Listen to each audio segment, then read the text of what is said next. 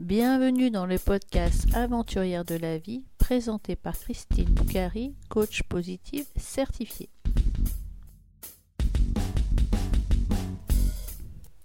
Dans l'épisode numéro 13, je reçois Sylvie, entrepreneuse sur plusieurs continents. Elle a quitté la Nouvelle-Calédonie pour fuir une personne toxique et a mis 10 ans pour se reconstruire. Bonjour Sylvie, comment vas-tu? Bonjour Christine, mais très très bien. Merci beaucoup de me recevoir. Bon, tu es où aujourd'hui alors? Je suis à Bordeaux. D'accord, une bordelaise. Ouais, pour l'instant. Dès que les, frontières du confinement vont s'ouvrir, tu vas bouger. Ah oui, ça c'est plus que sûr, ouais, ouais c'est vrai. Euh, j'ai écouté ton parcours, on s'était on s'était parlé le 10 mars et c'est une aventurière de la vie. Alors, on va passer euh, ce moment de podcast à parcourir un petit peu tout ça. Euh, comment as-tu commencé ta vie professionnelle? Peut-être euh, rapidement, quelle étude as-tu fait? Et puis, quel est ton parcours? Et ça t'a emmené où? Parce que ce que j'ai noté, c'est que tu as emmené dans un endroit très très loin de la métropole. Raconte-nous. j'ai vécu la vie rêvée de beaucoup d'entrepreneurs aujourd'hui, c'est-à-dire que j'ai vécu tout ça dans les îles, près de la plage. Je suis partie juste après mon diplôme d'esthétique à La Réunion. Et ça devait être en, 1996. Ouh là là, c'est quand même vieux. Donc j'ai fait La Réunion d'abord. Euh, ensuite, un petit peu la Guadeloupe. Et après être revenue un an en France, euh, je suis partie ensuite en Nouvelle-Calédonie. Euh, ça devait être en 2000 à peu près. Je me suis retrouvée en Nouvelle-Calédonie où effectivement là, avec mon conjoint, on s'est installé euh, vraiment longtemps. On y est resté euh, quasiment 15 ans, quoi. Un, peu plus de, un peu plus de 13 ans. Alors raconte-nous la Nouvelle-Calédonie. Fais-nous rêver. Nous sommes confinés dans notre... Euh, Fais-nous rêver un petit peu parce qu'on n'ira pas tous en Nouvelle-Calédonie, c'est très très loin. Mais c'est vrai, oui. Moi, je disais souvent que quand tu commences, quand tu vas plus loin que la Nouvelle-Calédonie, tu reviens en fait. Parce qu'effectivement, c'est vraiment à l'autre bout du monde, là, pour le coup. Donc, c'est près de la Nouvelle-Zélande, de l'Australie. Alors, moi, c'était une belle opportunité parce que j'avais quand même déjà une âme d'entrepreneur. Et c'est vrai que là-bas, je me suis sentie, ce, que je n'ai pas vécu quelques années plus tard en France quand je suis revenue. C'est pour ça que c'est intéressant d'en parler. La comparaison est, c'est que je me suis sentie dans la capacité de faire plein de choses. On parle souvent des États-Unis où tu as l'impression que tu peux tout faire. Mais moi, en Nouvelle-Calédonie, c'est ce que j'ai ressenti. Euh, il y avait une certaine dynamique. Euh, c'est un pays encore aujourd'hui, enfin, c'est un territoire, hein, mais c'est un pays, parce qu'il a son propre congrès, son propre gouvernement, mais c'est un, endroit où tu repars un peu de zéro et au bout du compte, où il y a beaucoup, beaucoup d'opportunités. En tout cas, moi, c'est ce que j'ai eu, euh, voilà, c'est ce que j'ai ressenti, c'est ce que j'ai fait. Donc, du coup, j'ai créé ma première boîte là-bas. j'ai d'abord été associée dans une boîte, ça s'est pas très bien passé, donc on a appris. Test and learn, comme on dit. Et finalement, je me suis installée à mon compte. J'ai racheté un institut de beauté en 2002, de mémoire, donc deux ans après mon arrivée. Euh, et, c'est vrai que c'est, j'ai beaucoup, beaucoup travaillé parce que j'étais une grosse travailleuse, mais on est dans un cadre extrêmement privilégié. Et par rapport à ce que j'ai vu en revenant en France, c'est que surtout, je me suis coupée de façon assez naturelle de tout ce qui se passait dans le monde. C'est-à-dire qu'on est tellement loin de tout, on est tellement en dehors de que à partir du moment où tu, tu t'occupes pas trop de politique ou de géopolitique, etc. Finalement, tu n'es pas non plus euh, harcelé par euh, la négativité ambiante que moi j'ai retrouvée, je trouve en France, c'est pas euh, les, gens la subissent, c'est pas quelque chose qu'on a envie d'avoir, mais on est beaucoup beaucoup, je trouve, en contact avec des informations très négatives, etc. Alors que là-bas, pas du tout quoi. Enfin voilà, on est un petit peu au courant de ce qui se passe autour de nous, mais c'est tout au bout du compte. Donc c'est extrêmement privilégié et ça permet de ben voilà, d'être focus finalement sur des projets, sur des envies, des choses comme ça. Donc je l'ai fait de façon assez naturelle sans me rendre compte que c'était vraiment un gros privilège en fait. voilà. Donc tu disais qu'en Nouvelle-Calédonie, il est plus facile selon toi d'entreprendre que dans notre vieille Europe et dans notre vieille France. Ah oui, oui, oui, oui, oui. C'est moins jugé, c'est plus simple. Il y a plus d'opportunités. Et puis, bon, la Nouvelle-Calédonie, enfin, à l'époque, moi, je suis quand même partie maintenant il y a presque dix ans, donc les choses ont un peu changé parce que politiquement, ça bouge. Mais c'est vrai que euh, c'était quand même un, endroit où l'argent était là. Moi, j'avais des, clientes qui avaient 35 ans et qui roulaient en Porsche Cayenne, hein, quand même. On a quand même beaucoup d'argent là-bas. Hein. Donc, c'est un lieu privilégié. Il n'y a pas que ça, mais il fait bon vivre. Et en plus, euh, voilà, c'est dynamique. Économiquement, c'était en tout cas dynamique à l'époque où j'y suis arrivée. Donc, euh, voilà, j'ai pu prendre des risques d'investissement, de décision, de choses comme ça avec mon mari. On a acheté là-bas la maison, etc. Euh, on était vraiment des privilégiés. Je pense qu'on avait euh, tous les deux des, bons salaires, etc. Mais c'est parce que aussi autour, c'était possible. Quoi. en tout cas, c'est l'idée que j'en ai aujourd'hui. Le climat, il est comme on le voit sur les cartes postales. Euh, on peut aller à jours. il fait 28 degrés, la mer est à 28. Voilà. Voilà, on a un, moment de frais pendant l'été ici, là-bas. en fait, c'est l'hiver, enfin l'hiver, disons c'est la saison fraîche où tout le monde met des gilets et râle parce qu'il fait 18 degrés. Quoi. Donc, c'est assez exceptionnel quand même. C'est assez exceptionnel, ouais. Et donc, dans ce petit paradis... Euh, J'ai connu l'enfer. tu as connu l'enfer. tu n'y es pas resté alors. Qu'est-ce que... Que s'est-il passé? Ton, ton affaire, ton mariage, ta maison? Ouais, c'est ça. Donc en fait, ça, ça, est quand même intéressant comme quoi vraiment on n'est on pas toujours épargné. Donc professionnellement, ça a très très bien fonctionné. J'ai divorcé. Et je te remercie de pouvoir euh, de me donner l'opportunité de parler aussi de mon côté personnel, parce que c'est vrai que c'est quelque chose dont je parle assez rarement. Et c'est important de pouvoir en parler de ça, parce que j'ai connu quelqu'un juste après mon mari, euh, qui, que j'ai laissé rentrer dans ma vie. Donc il, faut, euh, il y a toute une responsabilité à prendre aussi de mon côté. Mais je suis tombée sur quelqu'un d'extrêmement toxique qu'on appelle un pervers narcissique. C'est quelqu'un qui est malade, en fait. C'est un malade dans sa tête et qui euh, a tellement pas d'empathie, tellement pas de connexion aux autres, en fait, et qui est une grande manipulation. Et je me suis retrouvée, moi, finalement, extrêmement vulnérable après mon divorce, dans une incapacité de voir ce qui se passait. J'étais complètement retournée, le, cerveau retourné, comme on dit.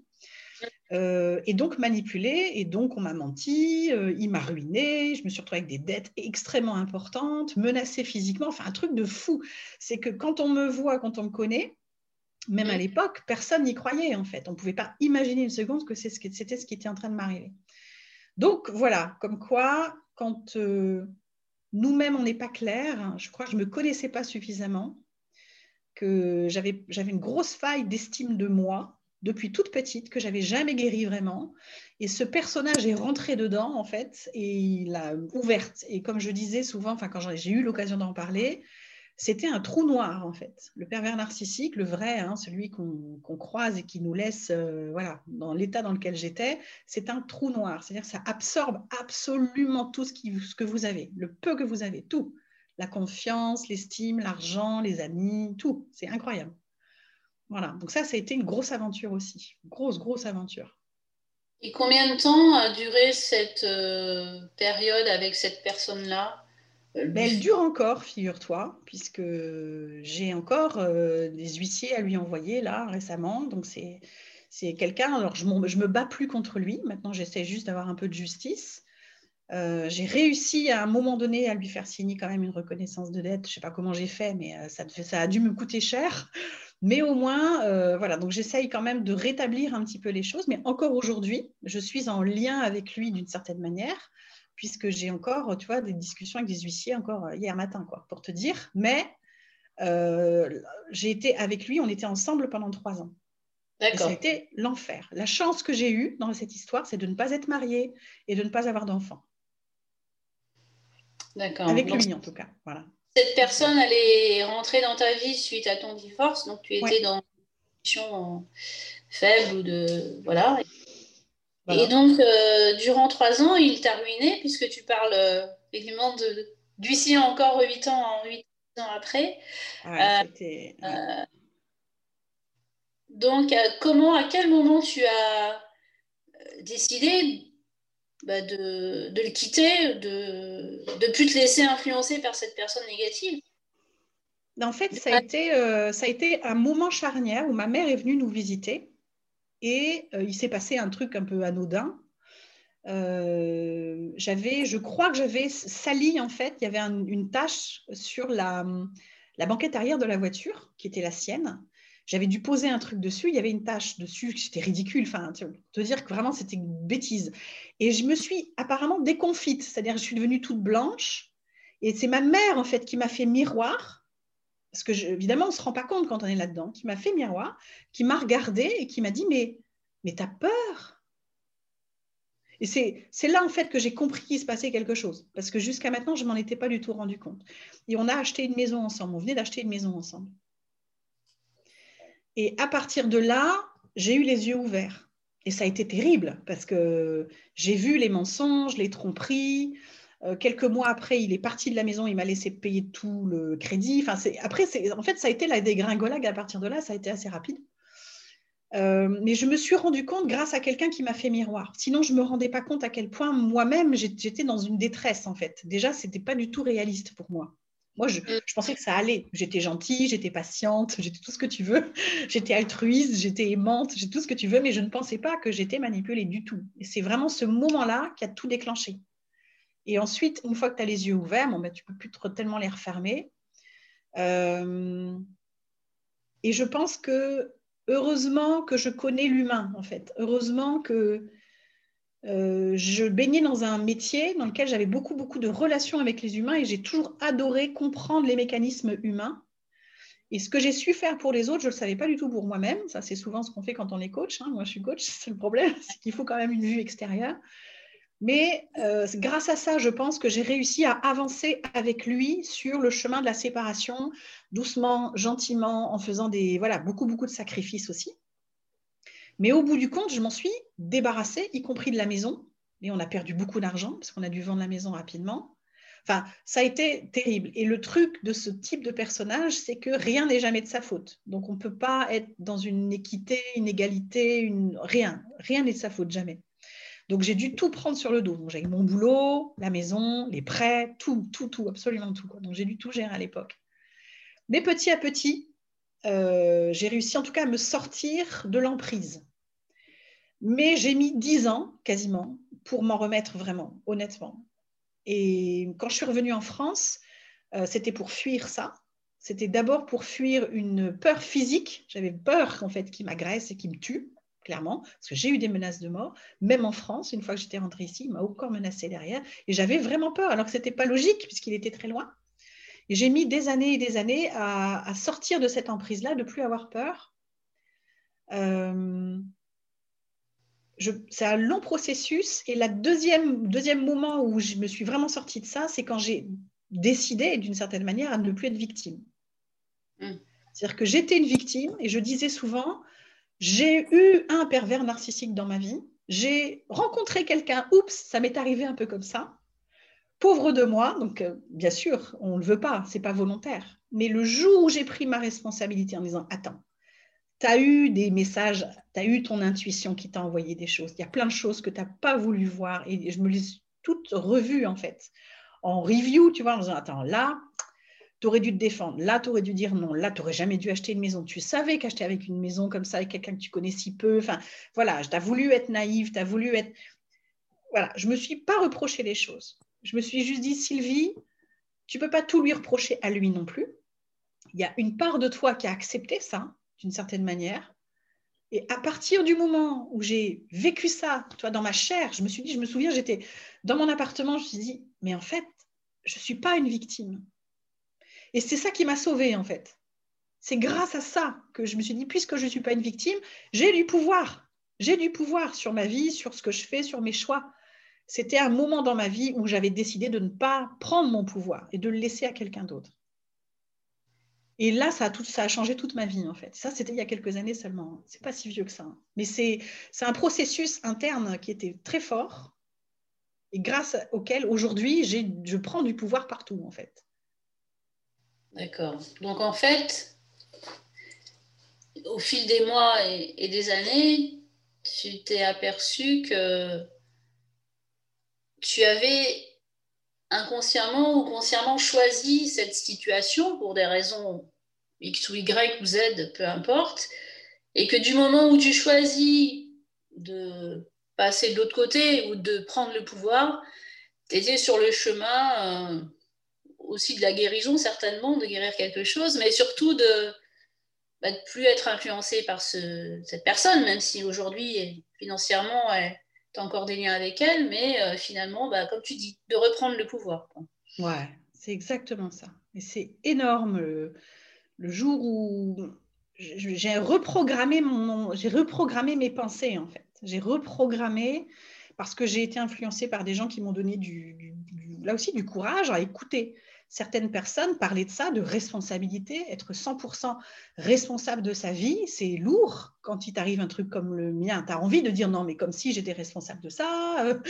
Donc j'ai eu du, mal en fait à passer ce cap-là, mais à partir du moment où le jour, hein, je me souviens encore de la sensation à l'intérieur du corps en fait, hein, où je me suis dit, mais en fait, euh, si effectivement tu, tu admets que tu as une part, au début on commence par une part de responsabilité, Jusqu'où va cette part? Ben, Elle peut être de 20%, 10%, 50%, 70%, et pourquoi pas 100 après tout? Si après tout, ce que tu as vécu, c'était un choix, comme tu dis, tout à fait inconscient. Je ne voulais pas, euh, évidemment, hein, qu'on m'agresse, je ne voulais pas qu'on me mente, qu'on me trompe, et puis qu'on aille même dans les menaces, qu'on me frappe. Je n'ai pas envie de ça, je ne voulais pas de ça. C'était complètement inconscient, mais comme si, effectivement, mon âme en avait besoin pour le guérir, en fait. Mmh. Moi, je crois beaucoup à ça. Et le, jour où j'ai eu cette démarche, euh, c'était, oui, l'âme et l'intellect en même temps qui se disent, et en fait, et imaginons qu'effectivement tu es responsable, ne te flagelle pas, ne te tape pas dessus pour autant, ne te crie pas dessus, c'est pas, c'est pas responsable fautive, c'est tu as fait des choix inconscients, bon ben voilà, pardonne-toi, euh, à lui aussi éventuellement. Je suis même plus en colère contre lui aujourd'hui. C'est ça qui est génial, c'est que ça m'a aussi enlevé la colère. Euh, tout, la peine, tout est parti en même temps en fait, en même temps que mon statut de victime euh, euh, que je m'étais imposé à moi-même. Et du coup, j'ai repris pas les armes, mais j'ai repris mon flambeau, mon, ma baguette magique, tout. Enfin, tout est revenu en fait. Mon pouvoir personnel est revenu complètement en me disant mais en fait, ce sont des choix. L'intérêt là que tu vas avoir dans ta vie maintenant, c'est de mettre de la conscience sur ce qui se passe dans ta vie. C'est devenu maintenant une habitude surtout, en fait. Je mets de la conscience, non plus sur uniquement les clientes, parce que j'avais beaucoup de clientes sur lesquelles je travaillais ça. Moi, ce que j'aime, c'est ça, c'est travailler cet inconscient, comprendre les mécanismes des relations et de ce qu'on fait. Ben maintenant, je me le fais pour moi-même, ce que je n'avais jamais fait avant. C'est pourquoi je me suis retrouvée dans cette situation, d'ailleurs. Donc maintenant, j'ai des coachs, moi aussi, pour aller creuser des trucs, pour comprendre comment ça fonctionne. Quoi.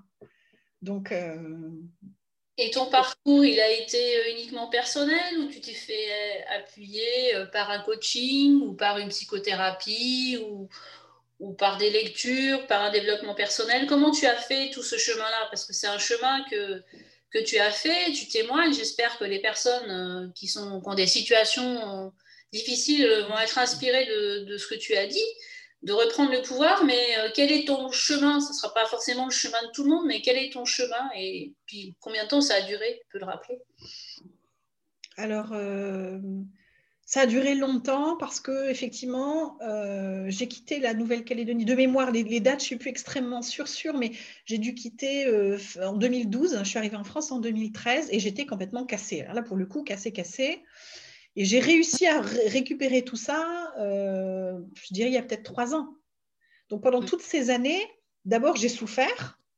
Je me suis rétablie financièrement parce que le problème de ces cas-là, c'est qu'on a des urgences qui sont très pragmatiques. tu n'as pas le temps d'aller, tu vois, de, de, creuser ou de. Voilà, il faut remettre. Enfin, moi, c'est ce que j'ai eu. J'ai dû aller me remettre au boulot. C'est pour ça que le salariat, c'était une très bonne solution. J'étais bien contente. Ça n'a pas été simple non plus, mais au moins il y avait des rentrées d'argent, une reconstruction personnelle, on va dire sociale, plutôt que personnelle d'ailleurs, sociale et financière. Euh, et j'ai vraiment commencé à creuser ça. On est en 2021, moi je dirais il y a quatre ans. Là, je me suis intéressée un petit peu à une personne en particulier, parce que je crois que je lui dois beaucoup, c'est Margot Klein. Margot, c'est une jeune femme qui a créé des blogs en 2017 sur la perte de poids, donc ça n'a rien à voir avec le schmilblick. Et moi, je l'ai connue un petit peu vers la fin, quand elle a créé sa marque Margot Klein, et c'est quelqu'un qui a un état d'esprit qui, moi, m'a aidé, qui m'a pas sauvé la vie, mais pas loin. C'est-à-dire que c'est en écoutant ce type de personne-là, avec cette manière simple de dire les choses et d'aller au fond des choses en direct, euh, elle m'a ouvert l'esprit sur le 100% responsable. Voilà, je, pense que c'est une de ces vidéos où elle, disait ça. Si tu veux en gros que ta vie avance, pense à, ce, à cette manière d'être, de, de, et si finalement ta vie, euh, tu étais 100% responsable de ta vie. Donc ça a été, pour moi, ça a été bouleversant parce que j'étais très en colère quand j'ai entendu ça la première fois. Elle se fout de moi, comme si on choisissait de, de subir des choses. Ou de... Mais c'est grâce à ça, en fait. Et petit à petit, en écoutant ce type de personnes, euh, elle et euh, ben, Nicolas Gétin sur le groupe du Feu Sacré, pour celles qui entendent ça, ça c'est une ressource énorme aussi de connaissances personnelles. Euh, c'est de fréquenter des gens finalement qui sont au-delà de ça, au-delà de ce qu'on a vécu et qui ont un développement. Alors, il va peut-être pas aimer qu'on dise développement personnel, Nicolas Gétin, mais en gros, c'est quand même ça. C'est une meilleure connaissance de soi et de l'humain. et cette reprise, c'est une décision en fait je sais que ça peut paraître fou à ceux qui souffrent aujourd'hui, mais c'est une décision que tu peux avoir. C'est ça que j'aurais envie de dire comme message. À un moment donné, tu peux décider que les choses peuvent changer. Voilà, tu peux le décider et on a beaucoup plus de pouvoir qu'on ne le croit. C'est quand on croit qu'on n'a pas de pouvoir, c'est quand on croit qu'on est victime qu'on n'avance pas.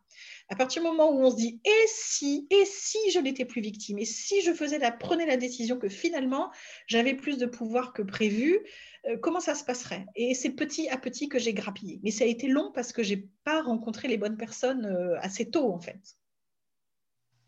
J'aurais voulu, il y a dix ans, à Nouméa, où j'étais privilégiée un peu dans ma bulle, je suivais pas Margot Klein. Bon, euh, heureusement qu'elle existe, des personnes comme ça. Moi, j'aurais dit ces deux personnes-là qui étaient vraiment des personnes ressources. Et aujourd'hui, dans mon travail, je travaille beaucoup sur l'état d'esprit parce que je vais te dire que moi, je suis business coach. Aujourd'hui, notre travail, finalement, sur les personnes avec lesquelles je bosse, c'est 80%, c'est du mindset, comme on dit, c'est de l'état d'esprit, c'est justement de penser autrement, quoi. Hmm. Donc c'est long, mais ça marche.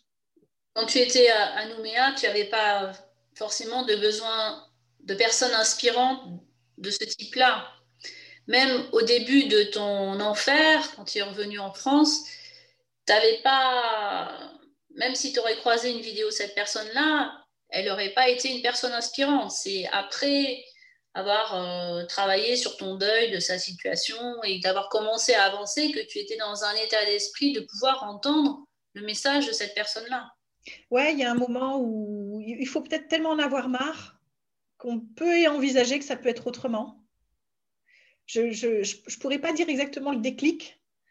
Euh, je pense que c'est aussi parce que intérieurement, je suis éprise de liberté et que j'avais oublié à quel point la liberté pour moi c'était important. Parce que ce qui m'a frappé dans cette relation euh, personnelle avec cette personne, quand on me connaît, c'est ça, c'est, ça qui est fou, c'est que je suis, on pourrait penser que je ne suis pas du type de personne qu'on peut influencer. Moi, j'ai l'air d'être très confiante en moi, j'ai fait plein d'actions, je suis allée partout dans le monde. Enfin, on se dit, mais comment ça se fait C'est ça qui est fou. C'est qu'on on est quand même capable de se faire retourner le cerveau alors qu'on a l'impression d'avoir cette force-là. Mais c'est vrai que c'est se rendre compte à quel point on a ce pouvoir, en fait. C'est simplement de se dire, et c'est ce que je porte aujourd'hui comme message absolument, c'est qu'on on est des putains de badass, en fait. On est vraiment capable de dépasser tout ça. Mais effectivement, comme tu dis, il faut en avoir conscience. Il faut entendre autour de nous des messages de façon régulière à un moment donné pour qu'on y croit, parce que c'est difficile de changer soi-même.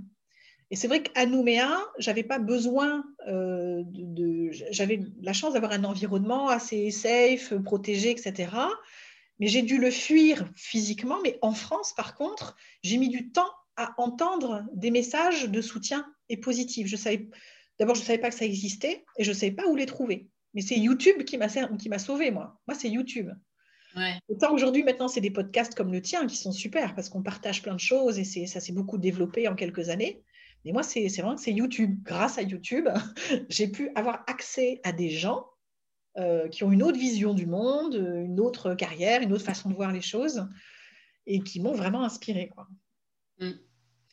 Qu'en fait, quand tu étais à Nouméa, tu devais être dans une zone de confort. quand on est dans sa zone de confort, on ne cherche pas forcément à, à, se dépasser. Après, effectivement, tu as eu une période où tu étais carrément au fond du trou. Et tu as eu d'abord besoin bah, de te guérir, de te remettre à niveau financièrement, euh, socialement, mais d'aller mieux, quoi, finalement, au moins moyennement mieux. Et après, quand tu avais un petit peu guéri de, de cette situation-là, tu avais peut-être l'énergie pour commencer à ouvrir les yeux sur ce que tu as vu sur YouTube, mais ça aurait pu être des livres ou, comme tu disais, des podcasts, ou des personnes, des conférences inspirantes. Il faut vraiment avoir passé cette période pour les personnes qui sont en situation comme à l'époque où tu étais quand tu es revenu de Nouméa, ou des, du deuil, ou d'autres deuils de, de personnes ou de situations professionnelles, ou en tout cas mal, il faut déjà avoir, euh, se soigner, accepter, euh, faire la période de deuil. Après, il y a des, le cycle du deuil que l'on peut mmh. regarder. Mmh. Mais euh, c'est que quand tu vas mieux, tu peux, comme quand tu es malade, tu, quand tu vas mieux, tu commences à, à te connecter avec l'extérieur et à ce moment-là, te laisser inspirer pour avancer finalement il faut sortir de la survie, ouais. Il faut sortir de la survie pour pouvoir euh, aller à l'étape d'après. C'est vrai que j'ai eu besoin pendant longtemps de me mettre en sécurité, mais c'est un peu la pyramide de Maslow. C'est pareil pour celles qui nous écoutent, qui connaissent pas, elles peuvent taper Maslow. C'est vrai qu'on a des besoins fondamentaux euh, de, vie physiologique, ensuite un besoin de sécurité. Pour moi, je, trouve qu'il a raison de dire c'est difficile de monter les échelons d'après dans la vie, c'est-à-dire le développement, la compréhension, le recul, quand déjà tu ne te sens pas en sécurité. J'ai mis longtemps avant de me sentir en sécurité, en Et c'est même mon père euh, qui, voilà, que je vois de temps en temps, qui m'a dit, mais euh, en gros, est-ce que tu te rends compte?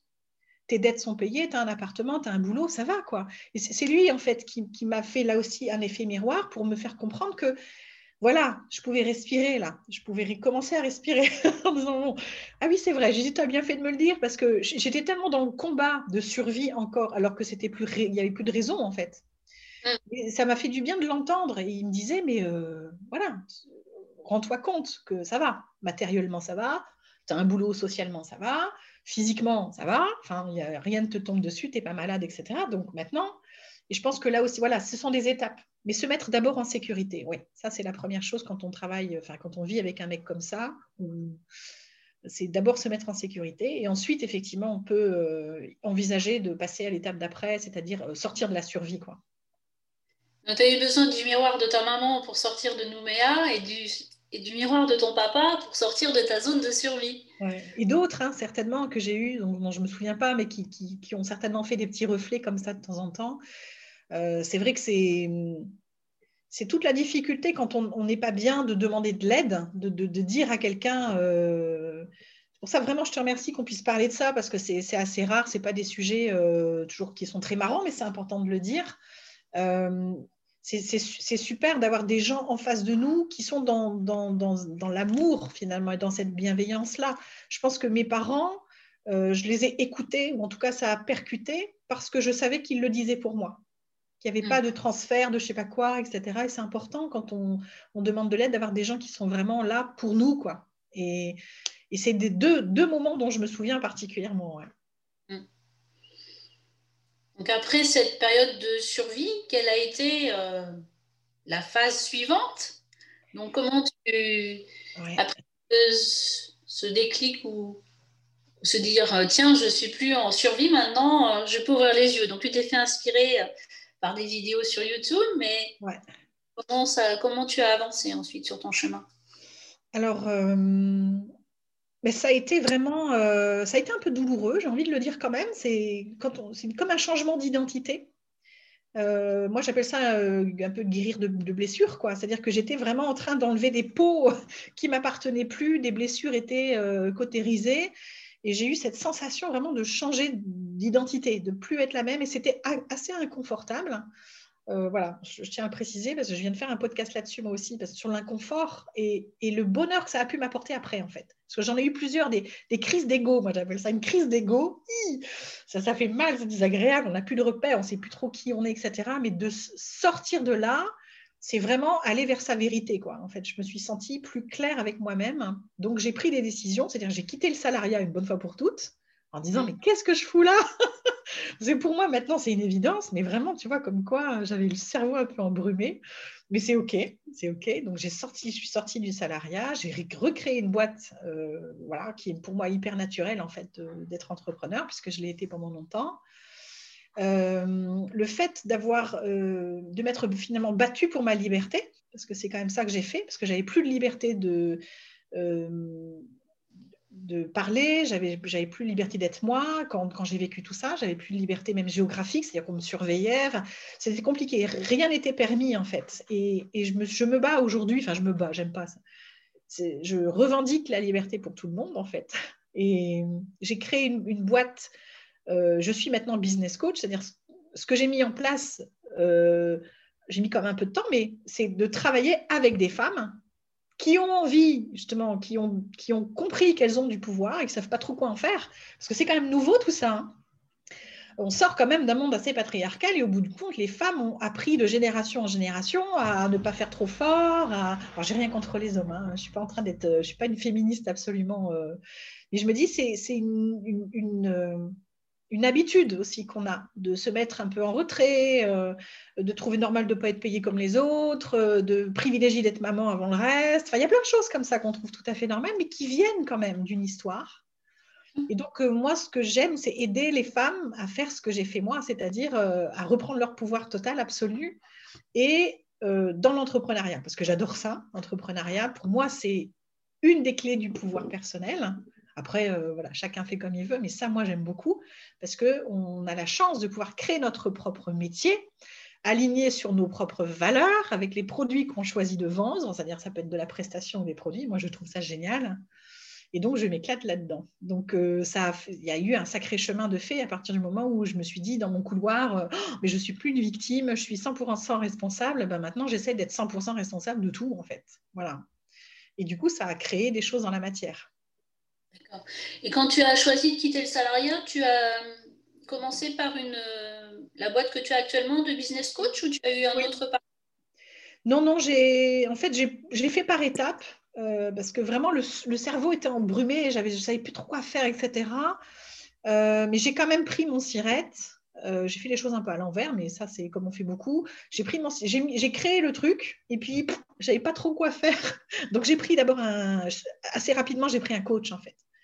Euh, à force d'avoir pendant toutes ces vidéos, pendant un an ou deux, où vraiment j'ai compris à quel point être accompagné par des gens compétents, ça change la vie, j'ai tout de suite pris un coach, en fait. Déjà, euh, voilà, début 2019, euh, j'étais déjà avec, avec des coachs et j'ai j'ai pris comme ça plusieurs personnes de façon régulière pour me développer, gagner du temps. personnellement et professionnellement, en fait, c'est les deux, hein, finalement, qu'on travaille beaucoup. Mm. Euh, et, voilà, donc actuellement, je suis encore coachée euh, pour mon travail, business coach. Et dans ta période de survie, tu n'as pas été aidée euh, par un psychothérapeute, par un, coach? Tu t'es sortie de ta survie toute seule? C'est ça. J'étais J'étais seule de par le fait que j'ai choisi un compagnon qui m'a en plus isolée de tout le monde et qui m'a et comme en plus c'était dans ma tête c'était lui le responsable et j'étais victime de toute manière il fallait juste que je me débarrasse de lui au bout du compte il fallait que je trouve une solution pour me séparer quoi et j'ai pas eu pas du tout pensé que moi j'avais aussi des choses à comprendre dans l'histoire par contre je suis tombée malheureusement je me souviens plus du bouquin mais au moment de mon départ, tu verras quand même, les signes sont incroyables. Au moment de mon départ de Nouvelle-Calédonie, je vais dans une boutique où il y a des, livres d'occasion. Je me suis dit, tiens, ben, pour le voyage, hein, je vais m'acheter un petit bouquin d'occasion. Et c'était, c'était incroyable. Je suis tombée un peu par hasard. Le titre ne l'expliquait pas, mais je suis tombée sur un bouquin qui avait été écrit par une femme et qui expliquait ce que c'était que la perversion narcissique. Parce qu'il faut quand même se dire une chose, c'est que moi j'en parle maintenant, mais à l'époque je ne savais pas ce que c'était. Moi, je me, suis, juste dit à l'époque, euh, il est malade, il est menteur, euh, voilà, c'est tout. Et, en fait, quand j'ai lu le bouquin, j'ai vu en fait toutes les manipulations qu'il mettait mentales, toute la manière qu'il avait lui en fait de fonctionner. Et c'est là que j'ai mis un mot dessus, parce que je ne savais pas du tout ce que c'était. Et c'est quand même incroyable, c'est que c'est seulement en partant finalement que j'ai compris que, j'avais affaire à, un, un, je sais pas comment on appelle ça, un mécanisme en fait un mécanisme dont j'étais actrice aussi. Donc, euh, mais comme j'ai du parti et qu'il n'était plus là et que j'avais été tellement en survie qu'en fait, j'ai pas du tout pensé à dire est-ce que je vais voir un psy, un truc, un machin, pas du tout. Enfin, j'avais juste besoin, pour moi en tout cas à l'époque, de me ressaisir, quoi, en disant je vais payer mes dettes, je vais prendre un appartement, je vais prendre un CDI, un CDI, tout ce que voilà. Et j'étais partie là-dedans pendant longtemps en fait. Hein. Donc euh, aller voir quelqu'un pour ça, non, mais euh, j'ai eu l'occasion de guérir ces blessures. C'est pour ça que j'ai mis si longtemps, je pense. Euh, mais aujourd'hui, je n'irai pas voir un psy pour ça, ça c'est sûr. D'accord. Et euh, aujourd'hui, par contre, hein, tu dans ton développement de business coach, tu te sens... Euh, c'est intéressant pour toi d'aller voir et d'être coaché par des personnes différentes? Oui, alors je pense que. Alors déjà, il faut. Moi, j'ai essayé. Hein, enfin, j'ai essayé de travailler avec plusieurs personnes. Ce qui m'a le plus, ce qui m'a le plus transformé, qui m'aide le plus aujourd'hui, c'est vraiment des coachs qui sont vraiment des coachs de transformation. C'est-à-dire qu'ils vont nous faire nous dépasser euh, par une simple question, par euh, mise en miroir, un petit peu comme je disais de mes parents. Tu as une mise en miroir et tu as des prises de conscience comme ça. Après, ben, tu en fais ce que tu veux, hein, mais ça, c'est super. Et je, pense qu'aujourd'hui, le monde des coachs, justement, va, monter en puissance, parce que tout le monde s'appelle coach aujourd'hui. Mais le coaching, pour moi, ce que j'appelle coaching, c'est vraiment cette, cette capacité qu'ont ces personnes euh, de nous aider à, à, nous transformer, à comprendre des choses qu'on n'avait pas comprises, avec lesquelles on avait quelques œillères. Quoi. Et c'est énorme le temps qu'on gagne. Donc, il faut être en position d'avoir envie de ça aussi. Il faut avoir envie parce que c'est pas toujours confortable. Hein. quand on te fait comprendre un truc euh, ou quand tu comprends un truc, euh, tu dis ah oups, là ça fait mal un peu. Mais moi, je trouve ça passionnant. C'est vraiment quelque chose qui m'emballe, qui me, qui me plaît énormément dans cette vie en fait. C'est un peu pour ça que je suis là quoi. C'est ce que j'adore le plus finalement dans mon travail auprès de mes clientes et moi-même du coup je le vis. C'est-à-dire que je prêche ce que je fais parce que sinon ça n'aurait pas de sens. Et plus ça va, plus je suis dans le coaching de transformation finalement, de mindset, dans l'état d'esprit, de la posture de l'entrepreneur. Tout comme moi-même, on me, on me, fait creuser des choses euh, avec mes coachs. Mais j'adore ça. C'est vrai que c'est vraiment, pour moi, je trouve ça extrêmement plaisant. Est-ce que tu crois que quand tu étais au début de ta période de survie, tu aurais pu être aidé par un coach? Un coach personnel, oui. Je pense que si j'avais su que ça existait, euh, euh, si voilà, j'aurais pu chercher. Si en plus tu tombes sur quelqu'un euh, bah, qui sait de quoi il parle, enfin qui vraiment. Euh, alors je ne parle pas de, certification à la française parce qu'il y a plein de façons de coacher les gens. On ne va pas rentrer dans ce, dans ce débat-là, mais quelqu'un de compétent qui est vraiment bah, là pour toi. Ah oui, oui. Si j'avais su, je l'aurais fait. Mais j'aurais fait ça avec un coach de vie, comme on dit. Ouais. Et est-ce que tu penses que tu aurais peut-être euh, gagné du temps? C'est plus par témoignage hein, que pour revenir sur ton passé. Hein. Ton passé ah, mais complètement, complètement. est derrière. Mais est-ce qu'une personne qui se dit tiens, je suis en échec, c'est une séparation suite à un deuil, est-ce que éventuellement le psy ça me dit rien parce que voilà, mais est-ce qu'un coach, un coach de vie ou un coach pro, est-ce que ça pourrait me faire euh, accélérer de sortir de cet état-là c'est ce que j'ai fait hein, avec euh, les fameuses vidéos de Margot Klein. En fait, euh, moi, je suis allée la voir à Paris. Enfin, voilà, c'est en fait c'est cette personne hein, qui a joué un peu ce rôle de coach, de miroir finalement en face. Et j'ai pris, j'ai pris, voilà, c'était pas personnel parce qu'on n'a pas eu de, de, séance directement, mais en fait, j'ai tellement compris et appris et ça m'a tellement fait réagir, en fait, dans le bon sens du terme. C'est-à-dire ça m'a sorti un peu de ma torpeur et, dans la position dans laquelle j'étais. Donc, finalement, elle m'a coachée, de loin, mais elle m'a coachée. Donc, euh, ouais, c'est les interviews de ces personnes-là. Enfin, voilà, c'est un peu ce que tu fais aussi. C'est-à-dire, au bout du compte, il faut écouter. Mais je pense que si j'avais pris des, séances directement personnelles, bon, j'aurais gagné du temps. C'est-à-dire qu'au lieu de mettre trois ans, quatre ans, j'aurais peut-être mis six mois, ne serait-ce que pour comprendre ce qui s'était passé et puis reprendre ce pouvoir dont, je te parle en disant, mais en fait, euh, j'avais pas besoin de 10 ans pour ça, mais quand tu regardes bien, j'ai quasiment mis 10 ans à quitter la Calédonie, enfin un peu moins, mais à quitter la Calédonie, reprendre mon pouvoir, recréer ma boîte, avoir des clientes, etc. J'ai mis quasiment 10 ans, c'est long, hein c'est hyper long. Hein pour une, histoire qui a duré 3 ans. Waouh Mais je n'ai pas guéri que ça. C'est une histoire qui est beaucoup plus ancienne que cette personne, en fait. Cette personne, elle n'a fait que révéler quelque chose qui existait déjà. Donc, euh, c'est pour ça que même aujourd'hui, je lui en veux même plus. Quoi. Et pourtant, il a été dur. Hein. Mais bon. C'est une phase de développement personnel, mais pas uniquement une reconstruction suite à cette personne toxique. C'était certainement une phase aussi pour te connaître. Parce qu'avant d'être de coacher d'autres personnes, il faut d'abord se connaître. Voilà. Et c'est un, un, vieux truc, hein, les blessures, enfin on appelle ça des blessures, on va dire. Voilà, les, c'est quelque chose que j'avais en fait, que je portais en moi depuis toute petite et que j'avais jamais euh, ni les réalisé, ni guéri, on va dire ça comme ça.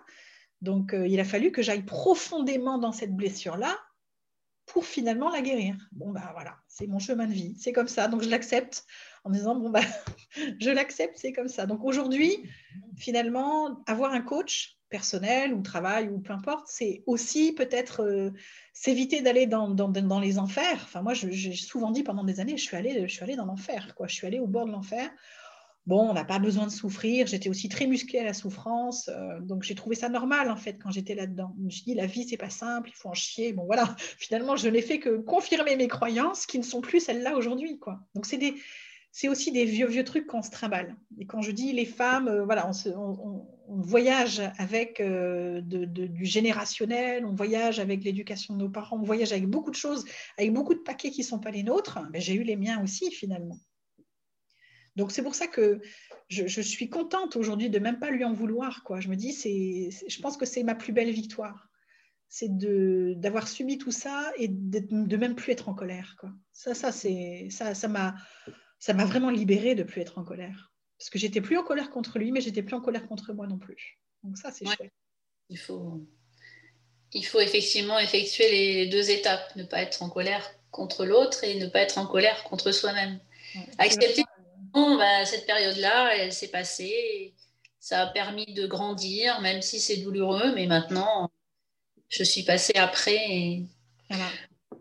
Moi, je voudrais euh, passer un petit message à nos auditeurs et nos auditrices de pas d'hésiter à, à, oser. Alors, je reprends, je crois que je vais recouper parce qu'elle est un peu bizarre ma phrase. Euh, euh, je voulais dire à mes auditeurs et à nos auditrices qui nous écoutent aujourd'hui, il ne faut pas hésiter il faut oser euh, se faire prendre en charge par un coach, par un thérapeute ou écouter ses copines. il faut oser demander de l'aide en fait quand on en a besoin. C'est un petit peu le message que j'ai envie de, dire maintenant. Mmh. c'est bien, tu as raison. C'est très important de ne pas être seul dans tout ça. Quelle serait ta définition de coach puisque c'est ta profession aujourd'hui? Euh, c'est rendre le pouvoir à ses clients, en fait. Ma définition du coach, c'est ça, aujourd'hui. Ouais, c'est aider l'autre à reprendre son pouvoir, à lui, voilà. C'est ça, c'est là-dessus, c'est comme ça que je travaille, c'est ça que j'aime, en fait. Et qu'est-ce qui te différencie des milliers de coachs qui existent? Bon, bah, tu as ta personnalité, on commence à l'apercevoir puisqu'on en parle déjà depuis quelques minutes, mais quelle euh, serait ta différence ou quelle serait ta particularité? Alors moi, dans mon travail aujourd'hui, enfin, c'est ce qu'on m'a dit. Hein. Après moi, c'est difficile pour moi de le dire, mais c'est ce qu'on m'a dit souvent et j'aimais bien. Donc c'est effectivement l'énergie que j'ai. Alors moi, j'ai beaucoup d'énergie masculine je la revendique et je l'aime en fait. Et euh, ce qui est intéressant, c'est que j'ai des clientes qui sont beaucoup dans l'énergie féminine souvent. Donc c'est un juste équilibre en fait. On essaie d'équilibrer les deux choses. Donc euh, elles m'apportent beaucoup, je leur apporte beaucoup et c'est cet équilibre-là qui font qu'elles vont réussir. Euh, et puis je pense que c'est aussi ma posture d'entrepreneur. C'est-à-dire que moi je suis quand même entrepreneur depuis longtemps. Donc euh, voilà, j'ai un état d'esprit d'entreprise, de pas de prise de risque, mais de, tu dis oser, voilà, c'est un truc que j'aime bien aussi. J'ai vraiment, comme dit mon business coach, j'ai une énergie du dépassement. Je pense que c'est ça aussi qui fait beaucoup. C'est que c'est ce que j'aime en fait, c'est ce challenge, ce défi qu'on peut avoir. Euh, et donc ça, c'est quelque chose que je peux transmettre aussi avec mes clientes. C'est que du coup, elles, dépassent des peurs, elles dépassent euh, beaucoup de, de des petits ou des grands pas euh, grâce à ça. Donc je pense que c'est aussi ça que j'apporte finalement. Bon, super. Et pour terminer, qu'est-ce que tu aimerais dire à nos auditeurs et à nos auditrices? On, est mi-avril 2021. C'est une situation économique et sanitaire qui perdure depuis plus d'un an. Quel est le message que tu aimerais apporter à nos auditeurs et nos auditrices? Leur rappeler que rien ne dure, euh, le pire comme le meilleur d'ailleurs, que rien ne dure. Euh, et du coup, tu vois, moi, je, sais que j'ai eu cette chance de me couper des réseaux complètement quand il y a eu le premier confinement. Volontairement, je me dit, je vais couper tout, je n'ai pas de télé chez moi. C'est vraiment peut-être euh, rien ne dure, donc les choses passeront. Déjà se souvenir de ça et d'être focus sur leur propre réalisation.